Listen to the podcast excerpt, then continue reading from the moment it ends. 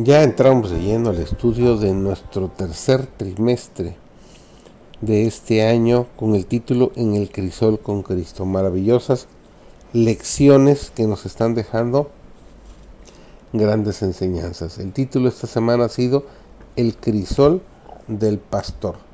Su servidor David González, nuestro título para el día de hoy es una guía para el viaje, el pastor. Así como el pastor ama sus ovejas y no puede descansar cuando le falta, aunque solo sea una, así y en un grado infinitamente superior, Dios ama a toda alma descarriada.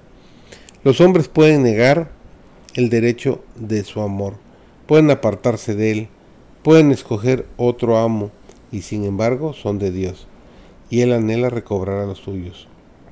Dice cómo reconoce su rebaño el pastor el día que está en medio de sus ovejas esparcidas.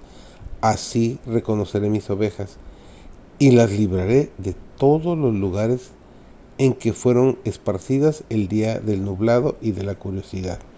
Nos dice Ezequiel 34:12. En la parábola el pastor va en busca de una oveja, la más pequeñita de todas. Así también si solo hubiera habido un alma perdida, Cristo habría muerto por esa sola. La oveja que se ha descarriado del redil es la más impotente de todas las criaturas. El pastor debe buscarla, pues ella no puede encontrar el camino de regreso. Así también, el alma que se ha apartado de Dios es tan impotente como la oveja perdida.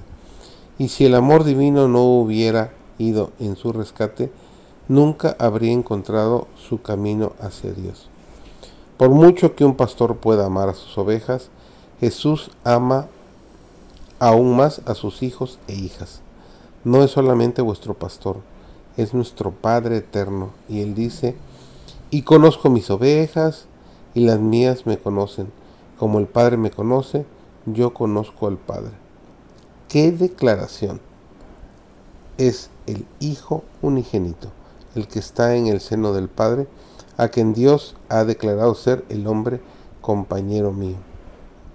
Nos dice Zacarías 13:7 y presenta la comunión que hay entre Él y el Padre como figura de la que existe entre Él y sus hijos en la tierra.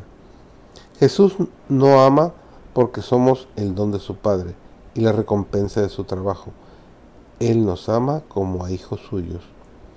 Lector, Él te ama a ti, él te ama, me ama a mí, nos ama a cada uno de nosotros.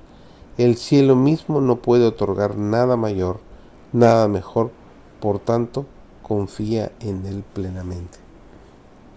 Mientras repasemos no los capítulos oscuros de nuestra experiencia, sino las manifestaciones de la gran misericordia y del inagotable amor de Dios, alabaremos mucho más de lo que nos quejemos hablaremos de la fidelidad amante del Dios que como compasivo y tierno pastor de su rebaño declaró que nadie arrancará de sus manos a sus ovejas.